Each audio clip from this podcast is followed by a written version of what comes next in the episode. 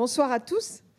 Moi, je suis très heureuse euh, de vous voir euh, de plus en plus nombreux ce soir et de, plus en plus nombreuses. Il n'y a pas que des dames, hein, c'est très très bien. Euh, je voudrais vous dire que d'abord, vous êtes ici dans une maison formidable parce qu'à la Cité du Vin, il y a plus de femmes que d'hommes. Et dans le comité de direction, il y a plus de femmes que d'hommes. Donc, ça n'est pas, c'est vraiment la mise la, réalité du terrain. Et je crois qu'aujourd'hui, d'ailleurs, ça va être une bonne introduction pour vous dire que je crois qu'aujourd'hui, euh, ce que l'on a entendu aujourd'hui, c'est formidable, c'est un très beau film, j'étais ravie, etc. Mais je crois que ça n'est plus vraiment un sujet. Pourquoi? D'abord parce que de tout temps à jamais, il y a toujours eu des femmes dans le vignoble. Moi, ma, mon arrière-grand-tante, qui avait épousé un vigneron d'une petite propriété dans le Médoc, euh, a perdu son mari à la première guerre, durant la Première Guerre mondiale, et donc elle a pris la direction de la propriété. Sa fille a épousé un vigneron qui a repris bien sûr la propriété et qui est mort à la Deuxième Guerre mondiale. Et donc, la fille a repris la propriété. Donc ça a toujours existé, de tout temps à jamais, il y a eu des femmes dans le vignoble, bien sûr le plus souvent dans les métiers difficiles ou, ou simplement à la maison, mais en tout cas, il y a toujours eu, à des époques de l'histoire, des femmes qui ont managé des vignobles. Certainement euh, beaucoup moins pendant une période. En tout cas, euh, aujourd'hui, je crois que c'est un sujet qui est, bon, c'est encore un sujet, mais c'est un sujet qui est en train vraiment d'évoluer de façon significative. Ne serait-ce que parce que dans l'école, dans une école, euh, dans les, écoles, dans les, pardon, dans les études d'œnologie, vous avez plus de femmes que d'hommes. Donc aujourd'hui, vous allez avoir plus de responsables techniques dans les vignobles que des hommes. Il y a 20 ans, euh, je me souviens, on a eu une, des premières femmes qui a dirigé un vignoble dans un cru assez important. Évidemment, à l'époque, c'était un peu compliqué. Elle s'en est très très bien sortie. Aujourd'hui, c'est quelque chose de très courant, de très très courant. Donc voilà, je crois qu'on peut être optimiste et, les, choses, les choses se font de façon euh, simple. Moi, j'étais la première femme présidente de, l'Union des Grands Crus de Bordeaux. À l'époque, ça a étonné tout le monde.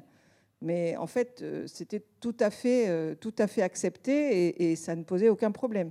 La seule chose, c'est qu'à l'époque, on nous disait, chaque fois que j'étais interviewée, on me disait euh, oh, alors ça doit être dur dans le monde, dans ce monde difficile, ça doit être dur pour vous d'être une femme. Euh, je dis ben non, au contraire, c'est un atout. Être une femme aujourd'hui dans un monde effectivement qui est plutôt masculin à l'origine, c'est un véritable atout. Pourquoi? Parce que d'abord, vaut mieux être l'exception qui confirme la règle. Donc ça, c'est plus facile, tout le monde vous regarde avec peut-être un peu plus d'indulgence. Et puis aussi parce qu'une femme, elle sait rassembler, elle sait euh, écouter, elle sait faire avec beaucoup de finesse souvent ce que les hommes veulent faire en imposant leur pouvoir. Et donc, quelquefois, c'est beaucoup plus efficace. Et voilà. Donc, je pense qu'on a tous, bien sûr, mais aussi toutes, entre les mains, de quoi faire de très bonnes vigneronnes. Et je crois que les quatre grandes dames qui vont venir ce soir euh, discuter euh, devant vous euh, ben, vont pouvoir vous prouver qu'effectivement, on peut faire de très belles choses. Et puis quand même, quand même, je vais accueillir d'abord, passer la parole à notre ami Henri Clémence, qui va au milieu de ces quatre femmes, rédacteur en chef de Junk Page, qui va au milieu de ces quatre grandes dames eh bien, euh, porter la voix masculine d'abord. Je ne peux que m'effacer. Mais je vais tout de suite appeler euh, les quatre grandes dames, justement, à me rejoindre euh, ici. Je vais être entouré de. Donc je vais appeler. Vous, à côté de moi.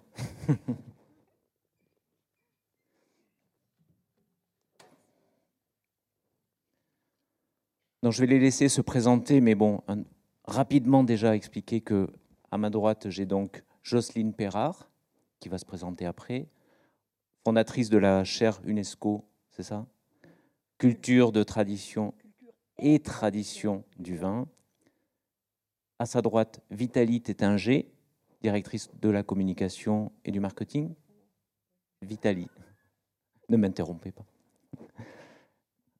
À ma gauche, donc Virginie Virginie Routis, caviste et sommelière de l'Élysée. C'est comme ça qu'on dit Oui. Et puis après, Caroline Messmaker, directrice de Wine Service. Donc je vais déjà commencer par vous demander de vous présenter et de raconter un peu la singularité de vos parcours. Peut-être pas en venir tout de suite. Je trouve que le film plante malgré tout le décor, questionne d'une façon assez, de façon relativement subtile finalement le, les problèmes rencontrés, les difficultés quand il y en a eu, et, euh, et certaines choses peut-être que vous avez vous-même connues ou rencontrées. Donc je vais vous donner la parole tout de suite. Laissez-vous présenter, puis par quel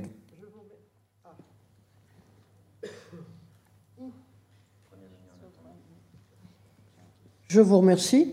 Vous avez bien fait de commencer par moi parce que je suis une femme du vin au long cours, vous vous en doutez.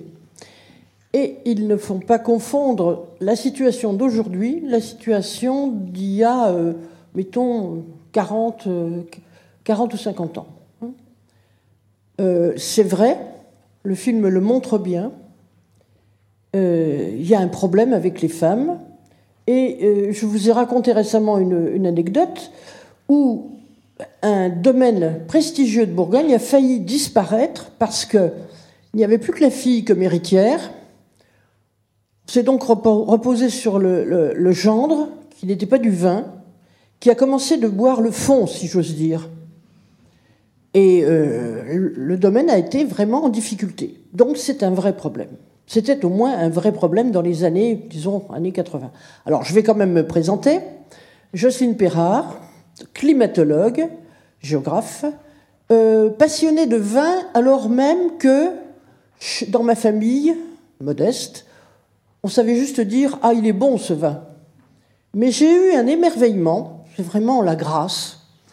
Géographe, jeune, jeune étudiante, on va faire une sortie sur le terrain et on passe par Nuit Saint-Georges. Et dégustation chez un, viticulteur. Alors déjà, je m'aperçois que je suis papille de la nation, que euh, ça me dit quelque chose, et surtout j'entends cet homme qui me parle de l'histoire de sa famille, des mauvaises années, des bonnes années. Euh, vraiment, pour moi, c'est un émerveillement et je dis je veux être vigneronne. Hélas, quand vous êtes de la plaine et pauvre, et je l'ai été pendant cinq ans. Ça a été une des motivations fortes pour, être présidente de l'Université de Bourgogne.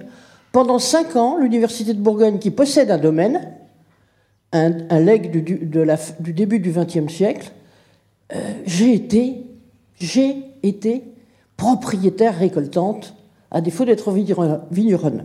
Je vais m'arrêter. Et quand je fais le bilan de ces cinq ans, eh bien, je me dis qu'une des plus belles choses que j'ai faites, ça a été la rénovation de notre vignoble et de la cave. Par la suite, je passe vite. Après la présidence, j'ai représenté la France à l'Université des Nations Unies, écoutez bien, qui dépend de l'UNESCO et des Nations Unies. Et à la suite de ça, j'ai fondé la chaire UNESCO, parce que c'était vraiment pour moi c'était une passion. La chaire UNESCO Culture et Tradition du vin, ça m'a aidé hein, d'avoir d'être passé par euh, l'Université des Nations Unies, parce que dans ces cas-là, c'est un gros, dossier difficile, et je la dirige toujours, malgré mon grand âge, et elle demeure la seule chaire UNESCO au monde, euh, la gloire des vignobles français, même si nous nous intéressons à tous les vignobles du monde. Je voudrais ajouter, puisque vous êtes là, c'est que euh, c'est très difficile, dans un pays comme la France et à l'UNESCO, de faire passer une chaire UNESCO qui parle du vin. Il a fallu que, comme la petite chèvre de M. Seguin, je me batte jusqu'au petit matin, mais je n'ai pas été mangé, parce qu'on voulait me faire retirer du, nom de cette chaire le mot vin. Et j'ai tenu bon. Parce que c'était l'époque de Bush, junior, ancien alcoolique, c'était l'époque déjà euh, euh, d'une opposition ferme avec des représentants de l'islam, qui l'islam c'est interdit, et puis en France, la loi est 20.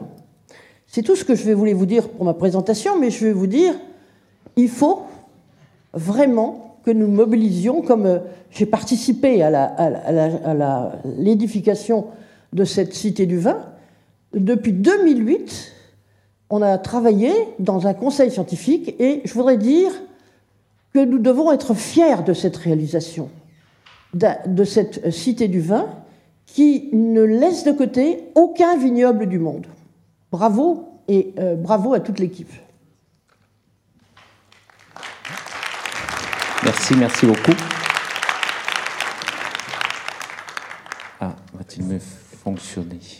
Un, deux, un, deux. Parfait. Vitaly Tétinger, on parlait de fierté. Est-ce que, est que votre itinéraire, votre parcours à vous, a été une évidence? Est-ce que vous êtes tout de suite destiné à cette profession en étant l'héritière de la belle maison qu'on connaît? Bien évidemment, non. non, pas du tout. En fait, euh, mais c'est peut-être pour ça que ce parcours est savoureux. Moi, je voulais. Euh, bah, déjà, j'ai vécu dans, dans, cette famille qui avait un groupe il y avait le champagne Tétinger, mais il y avait aussi des hôtels, euh, il y avait euh, des, jolies euh, entreprises de savoir-faire, d'artisanat, etc., comme Baccarat, comme Annie Goutal. Et en fait, ça m'était assez étranger parce qu'on ne nous avait pas mis dedans dès le départ. C'était vraiment ce qui était dans les mains des aînés, une génération ou deux générations au-dessus. Et moi, tout naturellement, je m'étais dirigée vers quelque chose qui me plaisait et qui me plaît toujours d'ailleurs. Je voulais être peintre, ce qui représentait une autre partie de l'identité de la famille parce qu'il y avait aussi beaucoup d'artistes.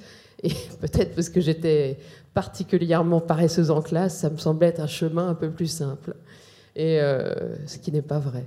Donc voilà, j'ai étudié euh, à Lyon dans une, euh, dans une école où on apprenait vraiment toutes les techniques, qui était un peu l'équivalent des beaux-arts euh, au début des, des années 1900.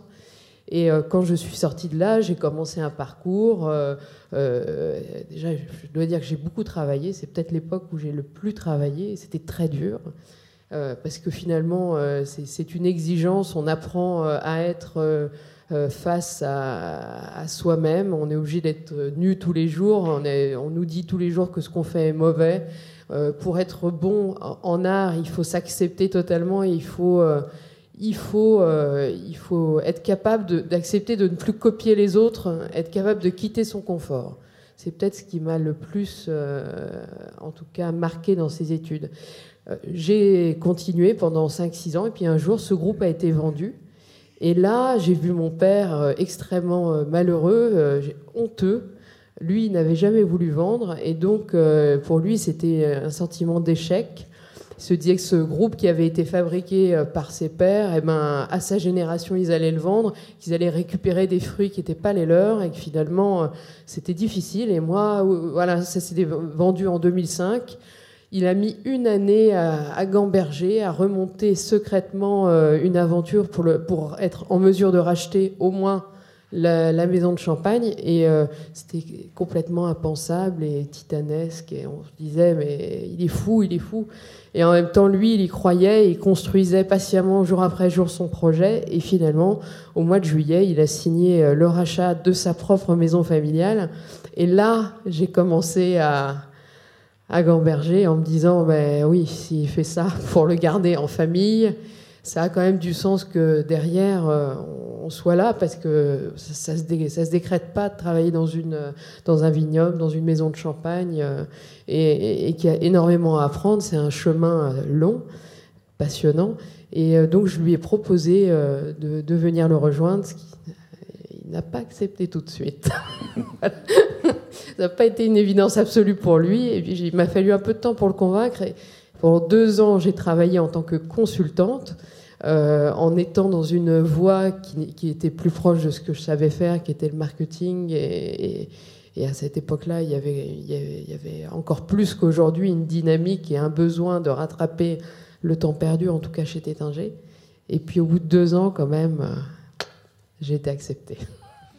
Donc voilà, donc c'est un héritage, mais voulu, et pour moi, c'est, je l'ai choisi. Bravo, merci. Je vais passer à Virginie Routis. Est-ce que ça a été une évidence d'arriver à ce poste? Et est-ce que ça a été un, objectif de départ? Alors, euh, Pas du tout. Alors non, moi je n'aurais jamais pensé être euh, chef sommelière euh, à la présidence de la République. Euh, alors moi j'ai un parcours euh, j'étais un peu en échec scolaire, je pense de le dire, et c'était qu'est-ce que je vais faire. Donc j'ai choisi la voie de l'hôtellerie et restauration. Une fois que je suis arrivée, ça m'a vraiment convenu, ça m'a plu. Et en faisant des stages, je voyais bien que le sommelier avait une approche différente avec les clients, qui avait plus de, de, complicité, un échange.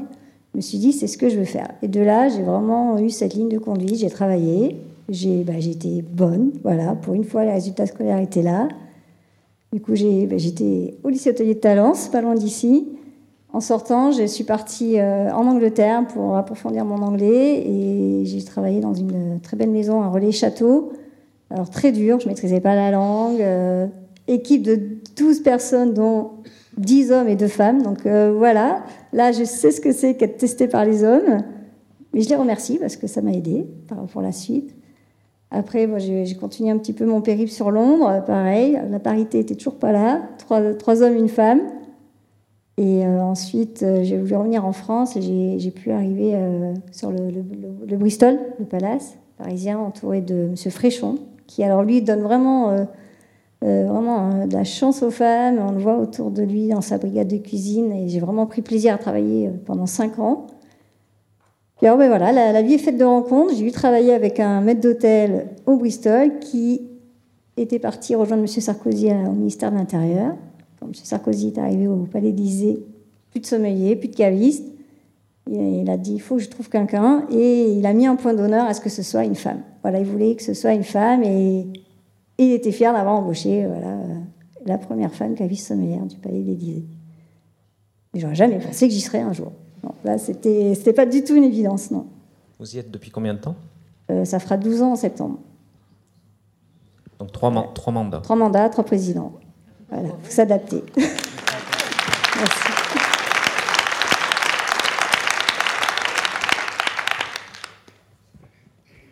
Caroline Messmaker.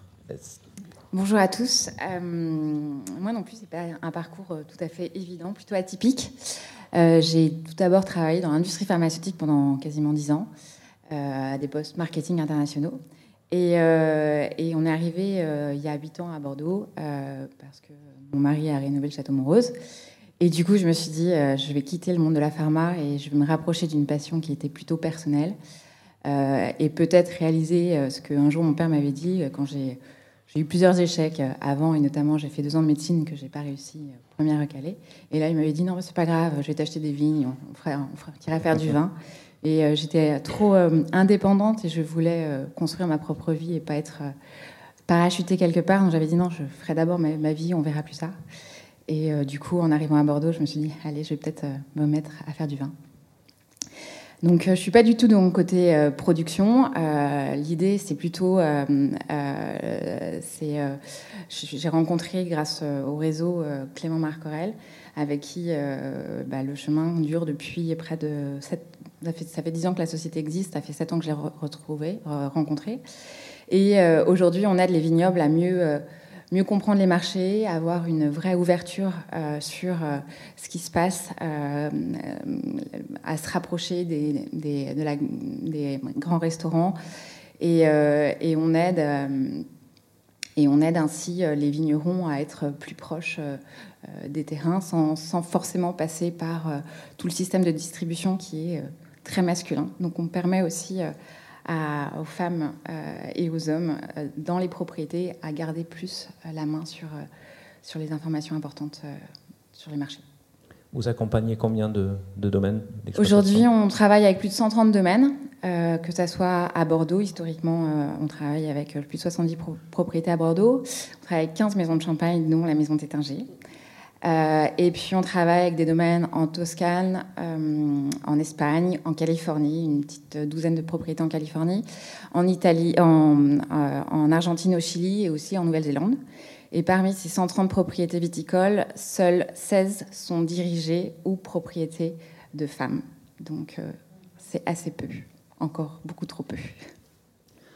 Lorsque nous avons préparé cette table ronde, vous m'avez dit aussi que vous continuez à mener des, entretiens de boulot. Oui. Voilà. Et que vous étiez frappé, en tous les cas, que vous receviez énormément dans le domaine qui vous concerne, vous plus particulièrement, donc marketing, com, que vous receviez essentiellement ou, en majorité des femmes. Vous confirmez? Tout à fait. Alors, euh, c'est vrai que euh, c'est la rencontre avec un courtier, Laurent Elichon Desbordes, qui m'a fait rencontrer Clément Marcorel.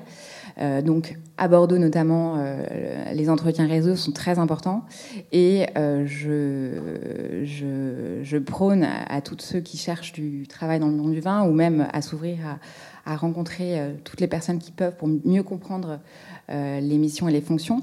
Et du coup, quasiment une fois par semaine, j'ai quelqu'un au téléphone et peut-être euh, deux fois par mois, je déjeune avec une femme ou de temps en temps des hommes qui cherchent, qui cherchent un, à se reconvertir arrivant de Paris ou de l'étranger ou, et qui cherchent à trouver un poste à Bordeaux. C'est très souvent cantonné au marketing et à la communication pour les femmes que je rencontre. Euh, mais c'est vrai qu'à Bordeaux, le métier du marketing et la communication est très différent de celui de Paris parce que euh, très centré sur la production d'outils euh, de communication et de sites internet et beaucoup et ce sont des postes qui sont beaucoup moins reconnus aujourd'hui encore trop peu par le directeur commercial ou le propriétaire du château. Et donc, même s'il y a beaucoup de femmes à ces postes marketing communication, il y a quand même très peu de femmes qui ont des postes euh, à responsabilité euh, ou à, des postes de direction. Vous rejoignez euh, Caroline sur ce point, sur ce dernier point, Vitali bah, C'est vrai que dans les. Dans...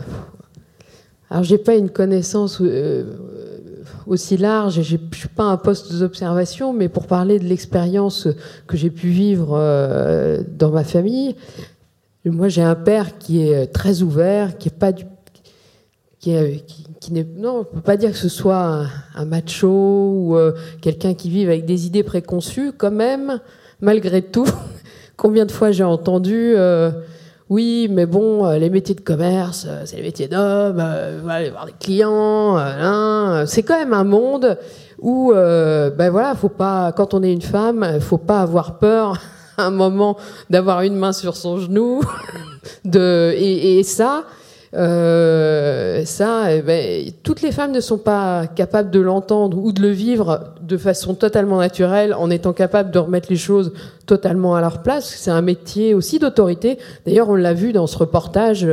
Elles n'expriment pas l'autorité, mais elles ont quand même une sacrée autorité. Il y a une espèce de et c'est une autorité qui se crée par euh, la volonté et voilà il y, a, un moment il n'y a pas d'espace qui est créé laissé au doute à la séduction, etc. C'est un, un métier où on se doit d'être déterminé.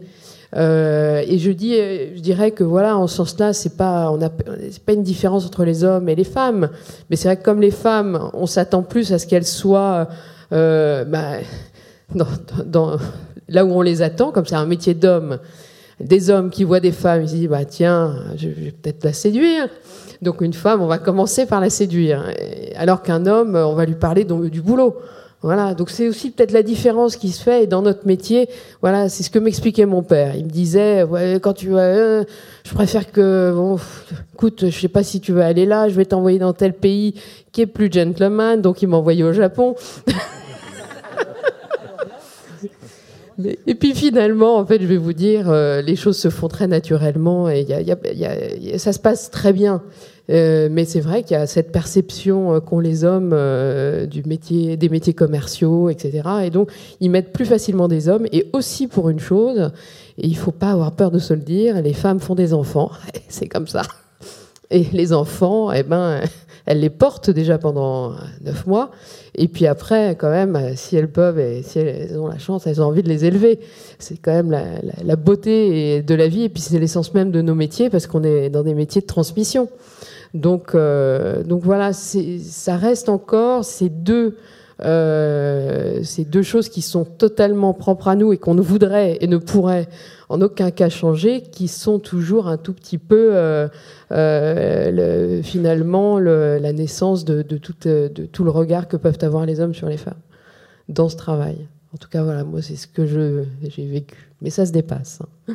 Mais oui, c'est ce que peut-être qu'on peut ajouter que c'est euh, la perception du monde et très souvent c'est comme ça. Mais en fait, euh, si on a envie, on peut euh, avoir des postes de commerciaux. On peut, on peut juste oublier le, la tradition et les certains les, barrières que les uns et les autres nous mettent et on peut réussir à, à, avoir tous les, toutes les fonctions qu'on imagine.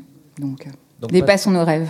Pas de plafond de verre. Pas de plafond de verre. Il faut avoir beaucoup de volonté et d'énergie, mais pas de plafond de verre. Est-ce que je peux vous rappeler une réalité? Récemment, nous avons eu un, historien, conférencier, qui nous a parlé de la condition des femmes dans les vignes. Eh bien, j'ai découvert que ces femmes qui travaillaient dur, hein, qui taillaient, qui faisaient un travail presque aussi dur que les hommes, jusqu'à l'invention du SMIC, du salaire minimum, qui doit être d'après la guerre, je sais plus si c'est 47 ou 49, elles étaient payées pas la moitié, mais même moins que la moitié pour que les hommes si on compare les mêmes tâches. Est-ce que vous vous rendez compte? Et quand on a créé le SMIC, après la guerre, on a créé un SMIC, alors, qui n'était pas seulement pour les vignerons ou les vigneronnes, on a créé un SMIC homme et un SMIC femme. Devinez lequel était le plus bas. Donc c'est une réalité. Et bon, alors vous allez dire c'est très loin, 1900, mais c'est quand même, euh, c'est pas le siècle, c'est pas le, le, si- le 19e siècle. Il faut se rappeler. Et donc je félicite toutes, les, toutes ces jeunes dames du vin qui ont réussi à faire leur place. hein.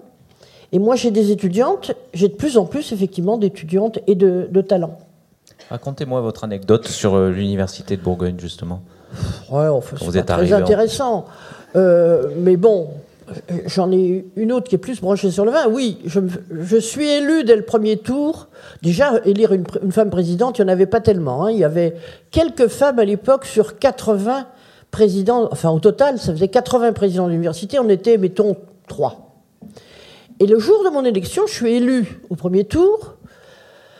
Quelqu'un qui ressemblait à, des vignerons, en tout cas à la mentalité de ces vignerons, vient me voir et me dit Je viens vous féliciter, Madame la Présidente. Je n'ai pas voté pour vous parce que vous étiez en pantalon. C'était la fin des années, euh, milieu des années 90. Mais j'allais voter pour vous au deuxième tour. À ce moment-là, j'ai éclaté de rire. Je lui dis trop tard. J'ai été, élevé- euh, j'ai été euh, euh, élu au premier tour. Mais il y en a une que, par la suite, quand j'étais présidente, que je peux vous dire rapidement. Il s'est trouvé que j'ai été amenée à présider un GIP, GIS à l'époque, un groupement d'intérêt euh, public, sur le vigne, la vigne et le vin, qui regroupait tous les acteurs, l'interprofession, les chambres d'agriculture, tout. Pendant la première année, et c'était moi, une femme, qui allait être président. Pendant plusieurs mois, je dirais pas une année, mais pendant plusieurs mois, il y avait une espèce de coalition. Je ne sais pas, au bout de quelques mois, je leur ai parlé d'une manière euh, aussi, vous voyez, pas sans avoir peur, rien du tout. hein. Et ils ont oublié que j'étais une femme. L'un d'eux m'a dit écoutez, euh, Madame la Présidente, franchement, on ne fait plus de différence. Parce que, pourquoi, je ne sais pas. Mais il y a vraiment, et en Bourgogne, là, moi je me reconnaissais, je suis bourguignonne, et d'une génération qui a vécu euh, ces choses-là, euh, je dis qu'il y a encore beaucoup de euh, chemin à parcourir. Et l'histoire de la fille, hein, qui est la seule héritière, il y a encore des vignerons bourguignons qui écartent la fille. Alors de, mieux en- de plus en plus, on voit le frère et la sœur qui prennent la succession. Mais je voulais témoigner et rappeler cette réalité sociale. Donc elle a rappelé une, une période des années 90 avec la fameuse réflexion lors de son élection. Vous, vous travaillez essentiellement avec des hommes, Virginie oui, voilà, c'est ça que je. oui, oui. Voilà. Et c'est pas évident au début de se faire sa place. C'est vrai qu'en Angleterre, je commençais, donc j'apprenais le métier et ils m'ont vraiment voilà, testé euh, les palettes qui arrivent, tu les charges toute seule. euh, voilà. Après, ils m'aidaient. Mais euh, là, vraiment, quand je suis arrivée euh, au Palais d'Élysée, euh, j'ai j'ai ne travaille qu'entourée d'hommes. Et euh, donc, euh, quand on a des grosses manifestations, on a des, maîtres d'hôtel extérieurs qui interviennent et qui venaient, eux, déjà depuis 20 ans, 30 ans. Et quand je suis arrivée, le premier dîner que j'ai effectué avec eux, c'est vrai que ça a été euh, assez enfin, compliqué parce que leur donner des ordres, alors déjà plus jeune que certains, une femme. C'est vrai que le premier dîner a été assez compliqué. Il n'y avait pas d'écoute, il n'y avait rien. Je me suis dit, bon, là, ça va pas aller. Du coup, bah, à un moment donné, je me suis affirmée vraiment. J'ai dit, tant pis, je, voilà, de toute façon, je suis là pour faire un travail.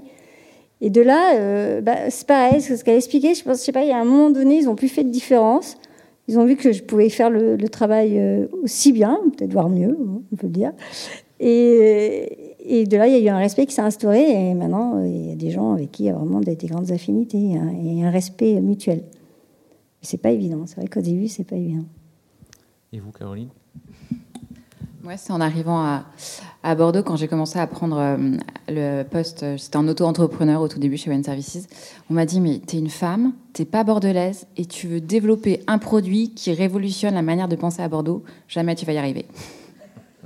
J'ai pris mon téléphone, j'ai pris mon courage à deux mains, j'ai rencontré tous les gens qu'il fallait pour pouvoir euh, euh, mettre en place et développer commercialement One Services. Et aujourd'hui, plus de 70 des plus grands domaines de Bordeaux euh, font confiance. Et je ne suis pas une femme pour eux, je suis euh, une des, têtes de Wine Services. Donc euh, oui. Je voulais aborder aussi une question qui est soulevée dans le film. Enfin, justement, il n'y a pas une vraie réponse qui est apportée à ça. Alors, je, pense que vous, vous allez pouvoir y répondre peut-être un peu. On parle de la féminité du produit qui, qui sortirait. Alors, est-ce que c'est tarte à la crème ou est-ce que Qu'est-ce que vous en pensez Non, non, non, moi je suis d'accord. Je trouve qu'il y a une féminité qui, ressort dans le vin. J'entends Jocelyne qui souffle à côté de moi. Si, si, il y a vraiment une. Je lui passe le micro parce qu'elle peste. Non, mais attendez. Si, si, moi je, suis, je suis en accord. Hein. Ah, moi je revendique qu'il y a une féminité, les vins sont différents. Mais il y a des très bons euh, bourguignons aussi, euh, des, hommes qui font des belles choses aussi avec qui je travaille. Hein. Vous voulez rajouter quelque chose? La tarte à la crème, c'était, non? Non, mais par contre, quand même, euh, c'est quand même génial aussi de pas gommer les différences entre les hommes et les femmes. On va pas, euh, pour, enfin, on est vachement content aussi d'être des femmes et, et pour, moi, je trouve qu'on a on n'est pas, en fait, l'idée c'est de ne pas se poser la question de son sexe tous les jours quand on va au travail.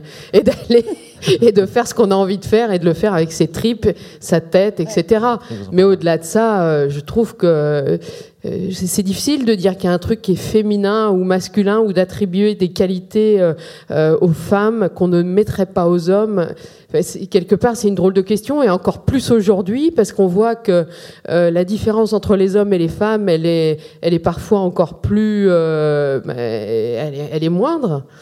Donc pour moi, c'est plutôt une question de sensibilité différente, et qui, euh, voilà, parfois on a des, des par exemple, dans le dessin, parfois on a des dessins d'hommes qui sont, qui nous paraissent extrêmement féminins parce qu'ils font appel à, des références qui ont été euh, posées comme étant des références féminines, mais pour autant, euh, on ne sait pas s'il y a des choses qui appartiennent aux hommes ou aux femmes, et cette liberté, elle est très chouette aussi.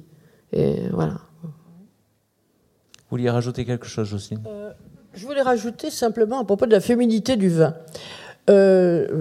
Un de nos historiens, alors il ne s'agit pas de, vin fait par des femmes ou par des hommes, mais au travers de l'histoire. Un de nos historiens de la chaire, un de nos chercheurs, a fait donc une étude euh, pour retrouver si c'est quelque chose qui existait avant. En fait, c'est un marronnier, comme on dit. Hein. L'histoire d'un vin féminin ou d'un vin masculin, c'est ce qu'on appelle un marronnier qui revient tout le temps. Dès le XIXe siècle, on trouve dans les textes des, les grands, comment on va les appeler les érudits, qui ont été à l'origine en particulier du classement des vins de Bourgogne, hein, bien avant les AOC, euh, ont déjà écrit là-dessus en retenant l'opinion des gens.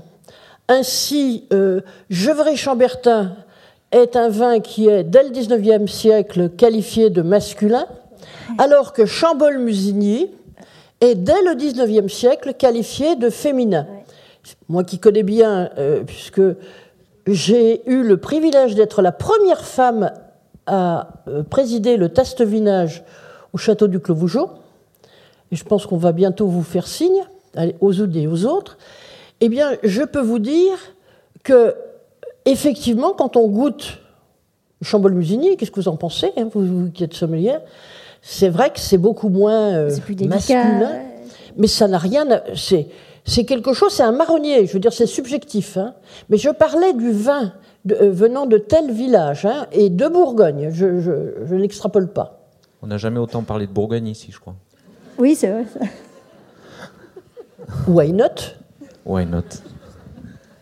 Juste peut-être ajouter, euh, je pense que la touche de féminité euh, d'un vin, c'est plutôt dû au terroir plutôt qu'à la femme ou à l'homme qui va le vinifier. Ce qui apparaît dans le film nettement, c'est que Jablot, je crois, en parle. Elle dit que la féminité, elle s'est instaurée à partir du moment où elle a changé quelques habitudes. C'est ça qui m'intéresse maintenant. Quels sont, d'après vous, justement, puisque vous avez le micro, vous allez répondre à cette question, quels sont, d'après vous, les apports féminins, quelque chose que vous auriez apporté par rapport à des collègues, vos propres expériences, parce que vous avez fait pas mal de terrain avant d'endosser ce rôle? Bah, je vais peut-être revenir sur ce que Sylvie disait. Euh, on a un côté fédérateur euh, dans le côté féminin qui est euh, assez important. On, veut vraiment travailler en équipe et, faire avancer les projets conjointement plutôt que de s'imposer par de manière arbitraire. et comme on, on, veut être reconnu à notre juste valeur, on travaille peut-être encore plus que les hommes. et donc je dirais que c'est ça, peut-être une différence. C'est encore ça, vous croyez? Il faut être encore un peu plus compétent? Ou vous diriez ça? Euh, Oui, il faut être plus compétent et il faut travailler euh, encore plus dur. Ça, c'est, pour moi, c'est, ça a été vraiment euh, la différence que j'ai vue. Il faut toujours montrer qu'on peut faire encore mieux et plus et plus. Et ce n'est pas forcément ce qu'on demandera à un homme. Vraiment, de, vraiment dans le côté, je parle service. Euh, euh, moi, je gère toute la cave toute seule. Hein, vraiment. Euh. après, j'ai voilà, j'ai quand même les, comme on disait, on a besoin de, comme elle disait dans le reportage, de trois personnes un peu costauds. Bon, ben voilà, j'ai des collègues qui m'aident à rentrer les palettes de, de, vin dans la cave, mais après, je gère du début à la fin. C'est moi qui range toute la cave. Et voilà, bon, après, c'est mon plaisir. Moi, c'est voilà, mon élément. Je passe des journées, j'y suis, j'y suis bien, mais euh, voilà, il n'y a jamais eu, même voilà, euh, enceinte, euh, on ne va pas me demander, tu as besoin d'aide. Non, il n'y a jamais eu, c'est ça. Et, je, je, pense qu'avec un homme, c'est toujours différent. Il y a une entraide. Nous, on nous demandera toujours de faire vraiment nos preuves tout le temps, tout le temps. Et vous, Vitali, dans la, façon d'approcher les choses, est-ce que, est que vous pouvez parler d'un apport féminin dans votre métier? Qui est largement parcours, enfin, qui, est, très Pour le coup, oui. Mais euh, bah, si, j'ai quand même l'impression qu'en fait, on a. Mais aussi parce que c'est un domaine qui était. Hein, quoi avant, il était entre les mains d'hommes dans chez Tétinger. Donc, on peut voir quand même, oui, une petite différence. Oui, on voit. Mais après, je ne sais pas si, si c'est. Euh, si c'est dû au fait que je sois une femme ou si c'est dû au fait que je sois ce que je, sois, euh, ce que je suis. Donc euh, c'est très difficile de répondre à cette question. Si je m'étais appelé Arthur, peut-être j'aurais fait la même chose. Donc non, c'est c'est pas évident. Hein, Après, effectivement, quand tout le monde euh, regarde ce qui se passe, etc., ils disent ah bah oui, ah, on sent la féminité. Mais je suis là. donc, déjà, je suis ravie qu'ils ne me disent pas. je trouve ça très masculin. Mais voilà, il y, a des choses qui sont un peu comme des évidences. Euh, euh, Vous mettez, Jocelyne, tout à l'heure, vous évoquiez le changement qui s'opérait justement dans la façon de, de gérer aujourd'hui ces inégalités ou ce, ce, Oui, alors, moi j'ai une très belle fenêtre d'observation que je vous disais. Euh, lorsque, disons, avant les années 80, c'est vraiment terrible. Hein, c'est terrible. C'est l'histoire, euh, les histoires, les anecdotes que je vous donnais. Ma génération, en tout cas, c'était. Mais les femmes elles-mêmes, par exemple, moi, je n'admettais pas l'infériorité des femmes, mais on se battait pas vraiment. Parce que, et personnellement, ça m'a servi dans ma carrière. Pourquoi ça m'a servi dans ma carrière? Premièrement, parce que les hommes étaient tellement persuadés que les femmes étaient inférieures que ça ne leur posait pas de problème, mais il fallait quand même qu'il y ait de représentation. Vous vous souvenez l'anecdote, euh, je ne sais plus c'est quel grand général, c'est vous le nègre, bien, c'est bien, continuer. Eh bien c'était de ce style-là, c'est-à-dire il fallait quand même des femmes, c'est vous la femme, c'est bien, continuer, il fallait qu'il y en ait une ou deux, vous comprenez? Puis après les années 80, ça a été plus dur encore. Parce qu'il commençait à y avoir des femmes dans le milieu du vin. Et donc, ça commençait à devenir une petite menace. sans compter que certaines bonnes femmes étaient en concurrence les unes avec les autres. D'accord? Donc ça, disons, la période, disons, années 80 jusqu'au milieu, voire la fin des années 90, c'est hard aussi. Et petit à petit, eh bien, ça change. C'est pas encore parfait, et ça change en France. Moi, je voyage beaucoup, en particulier en Amérique du Sud, et vous évoquiez hein, euh, l'Argentine, etc. Là, là, là. Il, y a, il y a très peu de femmes. Hein. Très peu de femmes. Mais j'ai de l'espoir parce que je vois les étudiantes de plus en plus nombreuses, je vois des étrangères, euh, par exemple, on a des, diplômes euh, d'université qui accueillent euh, des gens venant des domaines, mais venant de partout. Et on voit des japonaises, on voit des femmes de, de toutes les parties du monde arriver, être passionnées, se former et être très qualifiées. Donc là encore, c'est un grand, grand, grand espoir. Quelque chose à rajouter sur cette euh, Peut-être que certaines. Moi, je- il y a beaucoup de gens qui m'inspirent dans le monde du vin, mais je pense que les femmes sont les femmes à la euh, influentes sont celles qui m'inspirent le plus. Italie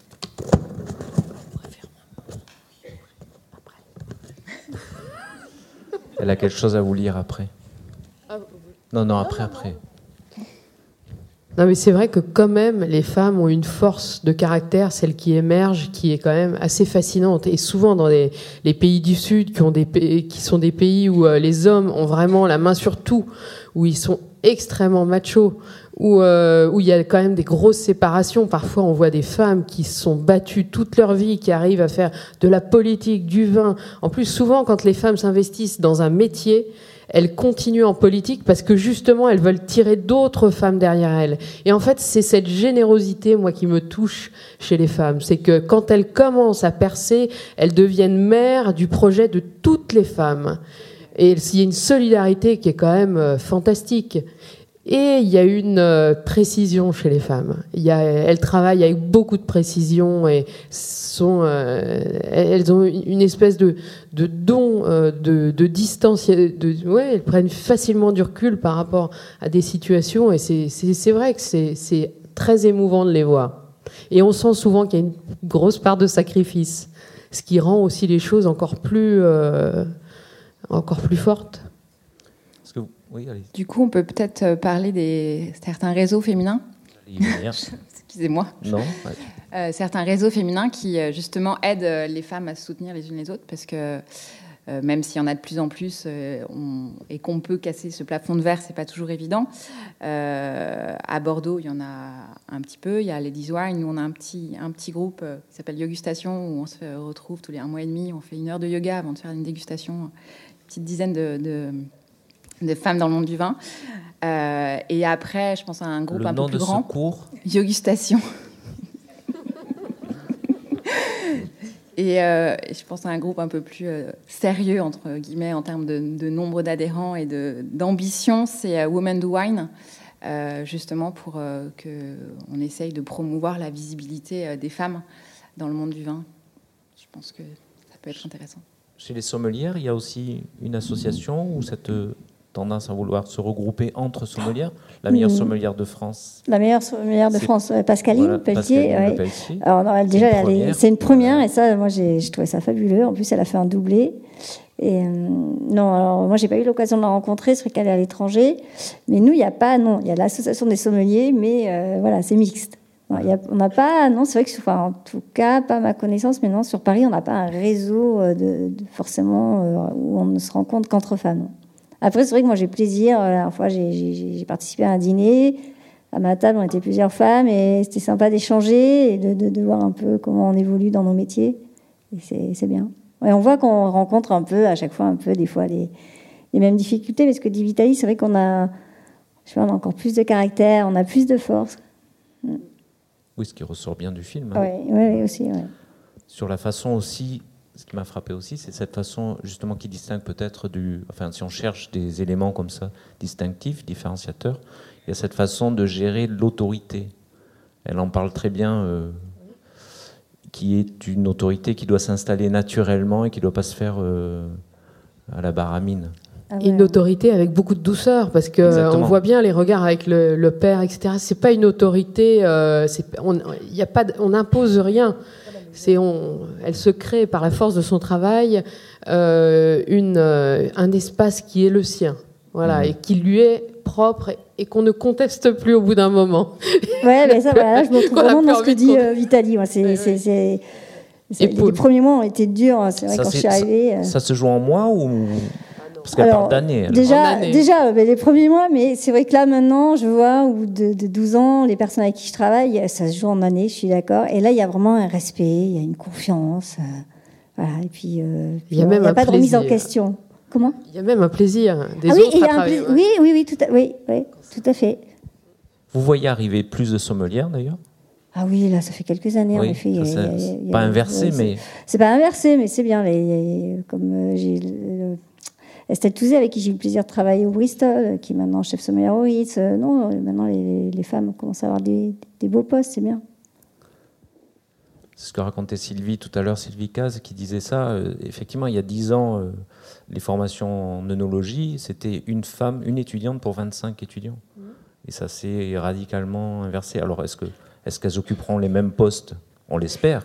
C'est ça maintenant l'enjeu, j'imagine. Moi, j'ai juste un, un truc à rajouter, et- parce que même si je ne suis pas super groupe de filles, mais quand même, il y a quelques années, du yoga on s'est fait un petit groupe de filles. on est 10.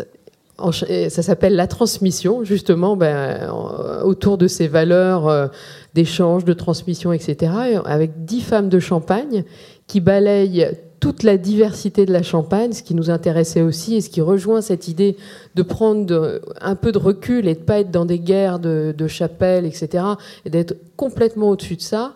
Femmes de tout métier, mais métiers de direction dans le monde du champagne, on s'est regroupés et ça nous permet de faire des choses qui sont vachement intéressantes et qu'on ne pourrait pas faire dans d'autres contextes. Et dans ce sens-là, parfois, ça a quand même une utilité. Et on a un plaisir. Euh, il y a beaucoup de, comme parfois on peut être perçu comme étant un petit peu des, durs à cuire. Entre nous, au moins, ce qui est drôle, c'est qu'on peut pas exercer le même. euh, euh, voilà, y a- on peut pas se la faire. Donc, donc il y a vraiment une relation euh, qui est très très agréable et, je trouve que c'est une vraie richesse. Ça nous permet d'échanger et, de raconter une histoire qui est différente. Et vous, Jocelyne Attends, on a encore le temps, on a combien de... Oui. Oui, après. Vous, la- une envie comme ça de créer une association que de femmes ou de... Ou de... Euh, non. D'être à l'initiative Non, mais ce que je voudrais dire, c'est que je vais régulièrement au Brésil. J'ai fait ma 18e mission au Brésil euh, au mois de décembre. Et la dernière fois que j'étais passé dans cette région qui s'appelle la Campagna Gaúcha, qui est au sud du Brésil, avec des vignobles euh, qui se développent, où il y avait bien euh, des femmes, dans, mais dernier plan. Et quand je suis venue cette année, j'ai vu qu'elles avaient pris la tête de, l'interprofession des vins de, de la Campagna Gaucha. Et par, euh, oui, j'ai bien dit Campagna Gaucha, c'est au sud, hein, c'est vers l'Uruguay. Et surtout, elles avaient créé une association de femmes propriétaires de vignobles. Dans un pays comme le Brésil, alors je sais bien, c'était en décembre, Bolsonaro n'était pas encore euh, euh, officiellement au pouvoir, mais quand même, ça ne changera pas. Je veux dire qu'à partir, c'est un milieu machiste et c'est un pays hyper machiste. hein. Vous savez que. Et donc, je vois que les choses changent. Et comme on a des liens avec des universités, on était aussi à l'université euh, de Dom Pedrito, ça vous dit rien, mais c'est la Unipampa, c'est une université de formation de la vigne et du vin dans la Pampa de cette région. Et quelle ne fut pas ma surprise sur les promotions, ils en sont à la troisième promotion. Eh bien, il y a un nombre, c'est pas encore une majorité, mais il y a un nombre de filles brésiliennes qui ne sont pas toutes filles. Alors c'est ça qu'il faut voir aussi. J'ai rien contre les, héritières, hein, mais euh, elles ne sont pas toutes filles de viticulteurs. Vous avez bien compris. Il y en a qui vont faire leur carrière euh, dans la vigne et dans le vin, mais euh, indépendamment de domaine. Sauf qu'au Brésil, on peut encore acheter des terres, c'est abordable, et on peut planter son vignoble. Ici, c'est plus problématique. J'aimerais rebondir sur cette qui avait l'air d'être une petite euh, boutade, mais Non, être très fi- voilà, vous avez, voilà, vous êtes vexé, je le vois bien. Je me demande même si je vais pas sortir. Est-ce que ça a été un double handicap entre guillemets, justement, d'être fille d'eux et et oui, bah, fille d'eux. Ben non, justement, Non, je n'ai pas du tout senti le poids. d'accord. Alors peut-être que j'ai un point aveugle. non, mais je me suis sentie bien dans cette maison tout de suite. Et pourtant, j'avais pas passé mon enfance, etc. Mais je me souviendrai toujours du premier jour euh, où je suis arrivée chez Tétinger. J'étais dans le bureau de mon père, qui était donc président euh, euh, de- depuis peu. Et, euh, eh ben, je me suis sentie bien. Et puis ça s'est passé comme ça. Et je me suis jamais posé de questions. Et peut-être aussi parce que je suis rentrée petit à petit et que je l'ai vraiment voulu, que je me suis battue à chaque étape, que c'était tout le temps. C'était difficile pour plein de raisons, mais pas pour ça. Donc, euh, non, et puis j'ai pas l'impression d'avoir hérité, parce que sincèrement, on a tellement travaillé depuis 12 ans pour, euh, et on continue tous les jours à racheter cette maison qu'on aime, que je ne me sens pas. Enfin, je me sens héritière de plein de choses, mais pas finalement de, de, ce- de, de cette maison. Vous n'étiez pas visé, c'était le titre du film. Les héritières. Mais même si j'étais visée, euh, je, je prends cette balle avec plaisir. Non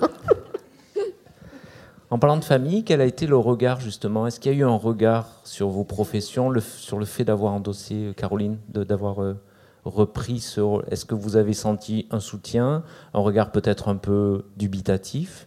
Non, plutôt un soutien, en tout cas euh, de mon mari certainement, de mes frères, mon frère et ma sœur aussi, qu'on est tous entrepreneurs un peu dans la famille, donc c'est plutôt le côté entrepreneur qui les a qui les a intéressés euh, et euh, ils ont tout à fait compris que je veuille euh, quitter les médicaments et, et passer sur le vin. C'est beaucoup plus facile pour tester le produit.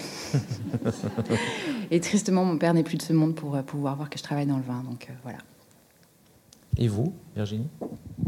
Euh, bah alors moi, il y a eu une, une grande fierté. C'est vrai, mes parents ont été fiers, surtout que, comme je disais, j'avais, voilà, j'étais pas très douée scolairement, donc du coup, ils se disaient mais qu'est-ce, qu'est-ce qui va y arriver, qu'est-ce qu'on va faire? Et, puis voilà, d'être arrivé à ce poste-là, vraiment, ils sont, ils- voilà, ils sont fiers.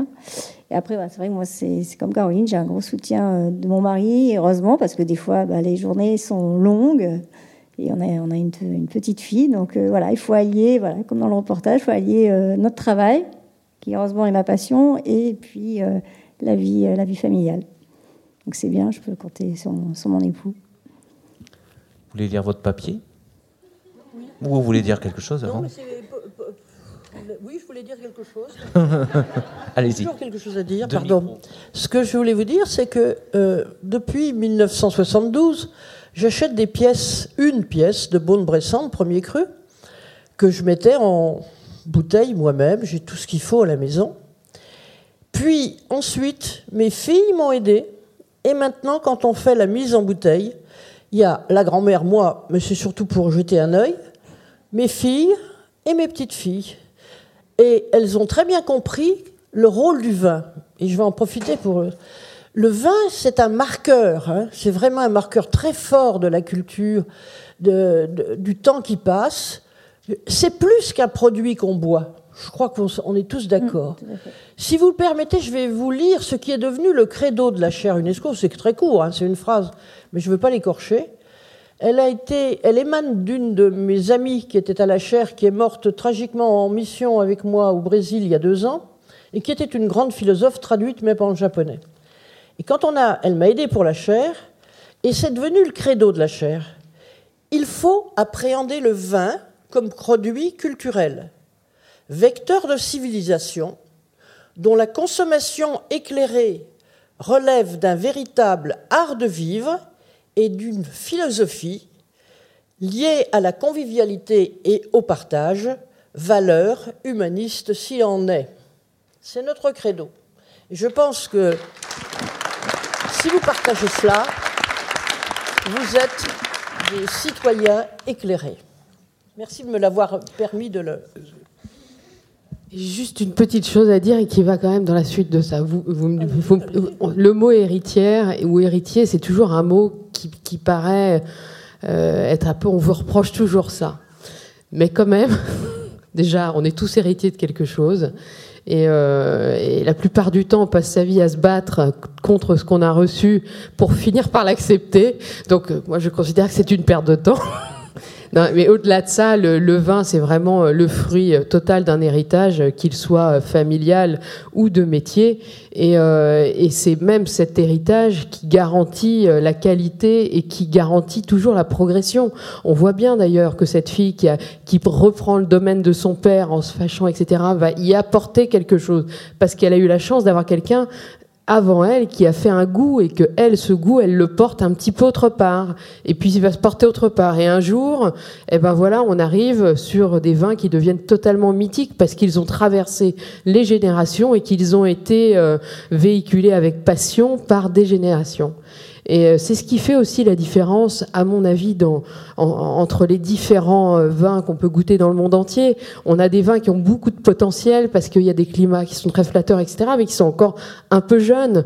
Et à côté de ça, on peut opposer des vins comme ici. Euh, on est quand même dans la Mecque du vin euh, qui, qui, qui, a traversé le temps, comme la Bourgogne, comme la Champagne, et on voit que finalement cette qualité, cette finesse, elle a été apportée par cet héritage. Donc voilà, moi je vous remercie, c'était pas une balle, c'était un cadeau.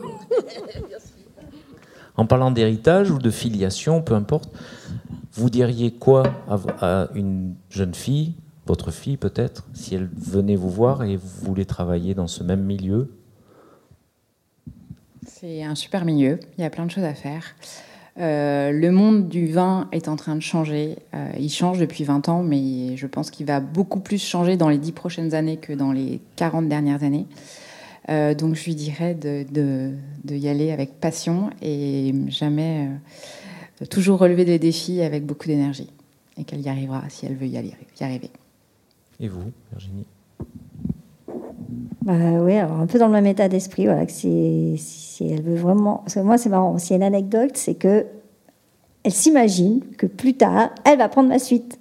Ça, c'est marrant. C'est son truc. Mais maman, reste, tu restes jusqu'à ce que je sois en âge, je serai la sommelière du président. Je dis, chérie, tu feras ce que tu aimes. Mais si tu veux faire ça, très bien, mais il faudra, voilà, il faudra avoir envie, il faudra travailler, il faudra montrer que tu peux le faire. Elle veut vivre la vie de, d'une héritière finalement. Oui, c'est un peu ça. Oui, voilà. ça marche pas trop comme ça, je pense, mais bon, faut euh, toujours essayer. Mais oui, oui, non, c'est ça, lui dire euh, déjà voilà, qu'il faut qu'elle aime ce qu'elle fasse et que, qu'elle ait de l'envie, et, puis l'énergie, le caractère, tout ce qui, tout ce qui, tout ce qu'il faut pour y arriver. Et vous, vous lui diriez quoi?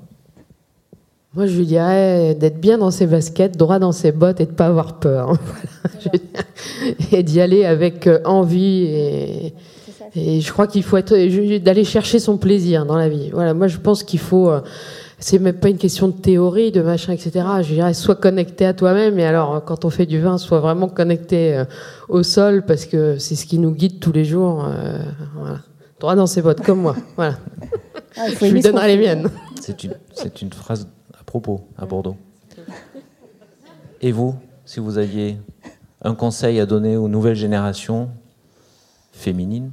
Bah, Il faut, féminine, féminine ici, on parle au féminin, mais c'est vrai aussi pour les garçons. Mais c'est plus facile, c'est vrai, avec les filles. Elles, saisissent mieux le, message, je suis désolée. C'est le plus souvent parce qu'il ben, y a une pudeur. Est-ce que vous comprenez? Chez les hommes, il y a une espèce de pudeur. Les hommes ne disent pas. Hein, c'est des taiseux très souvent. Et de la même, façon qu'ils sont taiseux, ils, reçoivent moins bien ou ils n'acceptent moins bien les messages. Être soi, être motivé, euh, ne pas regarder au travail. Parce que même maintenant, dans n'importe quel métier, au-delà du vin même, hein, il faut que les femmes donnent plus encore. Euh, ne pas dissocier son travail d'une façon ou d'une autre de la de l'histoire, de la culture, des hommes, de la société. Je ne sais pas si je me fais comprendre, mais euh, je suis désolée, puis encore une anecdote. Récemment, ça se passe dans le Jura. On a un symposium et parmi les animateurs, il y a un sommelier. Alors, il parle, Il enfonce des portes ouvertes, même s'il parle bien comme sommelier, mais il est totalement acculturé. Euh, je ne vais pas donner la précision, mais si je peux vous le dire, quelqu'un lui parle, puisqu'il s'agissait d'un symposium sur les vins de voile, que vous connaissez peut-être pas, mais enfin bon, le, le, ou le vin jaune du Jura sont des vins de voile. Et quelqu'un dans la salle, qui est un Bordelais, un, un énologue bordelais, qui est là, lui dit euh, Monsieur, euh, puisque il y a d'autres vins proches. Que pensez-vous du vin de Madère? Eh bien, ce sommelier répond Ah, vous savez, les vins madérisés, etc., etc. Le collègue lui a envoyé euh, une page de Pénaud, hein, hein, l'Émile Pénaud, euh, qui est quand même le père de l'idéologie, bordelais, hein, en lui disant euh, Peut-être, monsieur, faudrait-il que vous lisiez cette page d'Émile Pénaud l'autre n'a pas répondu. Donc il y a un minimum de culture et je n'ai rien contre les sommeliers. Beaucoup sont excellents, et, mais il ne faut pas dissocier, euh, disons, euh, les dégustations euh, d'une culture culturelle. Le vin est un produit culturel, ne l'oubliez pas. Il doit se nourrir de l'histoire, de l'histoire des hommes, de l'histoire des terroirs, il doit se nourrir de, euh, de la culture, hein, pas la culture euh, dans les champs, hein, de, de, la richesse culturelle. Et nous sommes à Bordeaux et en France bien placés, parce que quelle belle culture du vin nous avons. Hein, et nous pouvons en être fiers. Et d'ailleurs, nous sommes consultés, moi je vois la chaire UNESCO maintenant, 60 universités dans le monde, toutes, 60 universités dans le monde. Et on fait des colloques maintenant internationaux dans les pays qui nous le demandent. Là, je rentre du, Pérou. Le Pérou veut qu'on fasse le même beau euh, colloque qu'on a fait en février 2018 à Mendoza. Et d'autres pays nous demandent. Pourquoi? Ben Parce que nous sommes le pays où il y a d'excellents vins, une belle connaissance, mais aussi la plus riche culture autour du vin, des hommes du vin, des techniques, etc. Nous pouvons être fiers. Merci de me rendre le micro, j'ai eu peur. J'ai eu peur que vous ne me rendiez pas le micro. En parlant de sommeliers acculturés, est-ce que les sommelières sont un tout petit peu moins acculturées? Non, après voilà, il y, a des, voilà, il y a des sommeliers, oui, des fois qui, ah non, je sais bien, vous attaquez personne. Non, non, c'est voilà, des sommeliers euh, qui, qui, en effet, pensent tout savoir, mais ne le savent pas, mais ils vont vous faire des romans, foncer des portes ouvertes. Euh, euh, j'en ai, voilà, j'en ai, j'en ai connu qui, qui, vont mettre des fois 20 minutes, une demi-heure à vous conseiller un vin au client, mais le client n'en peut plus parce qu'au final, c'est un roman, mais sans être un roman, sans forcément raconter ce qu'il faut au client. Oui, non, mais je, je, comprends tout à fait. Et puis, il faut savoir rester humble. Je pense aussi, il faut savoir rester humble. Il y en a toujours à apprendre. Et comme vous dites, le vin, il y, a une culture derrière. il faut vraiment y faire attention. Vous n'y voyez pas d'hostilité Pas du tout. Non, non, pas du tout. Ni de Non, mais vous voyez, il rebondit. que je rebondisse comme les héritières. Et c'est C'est qui, ça qui le tour après Est-ce que vous voulez rebondir, justement? Non? Pas de yoga? Ah, bah ça y est, dernière balle.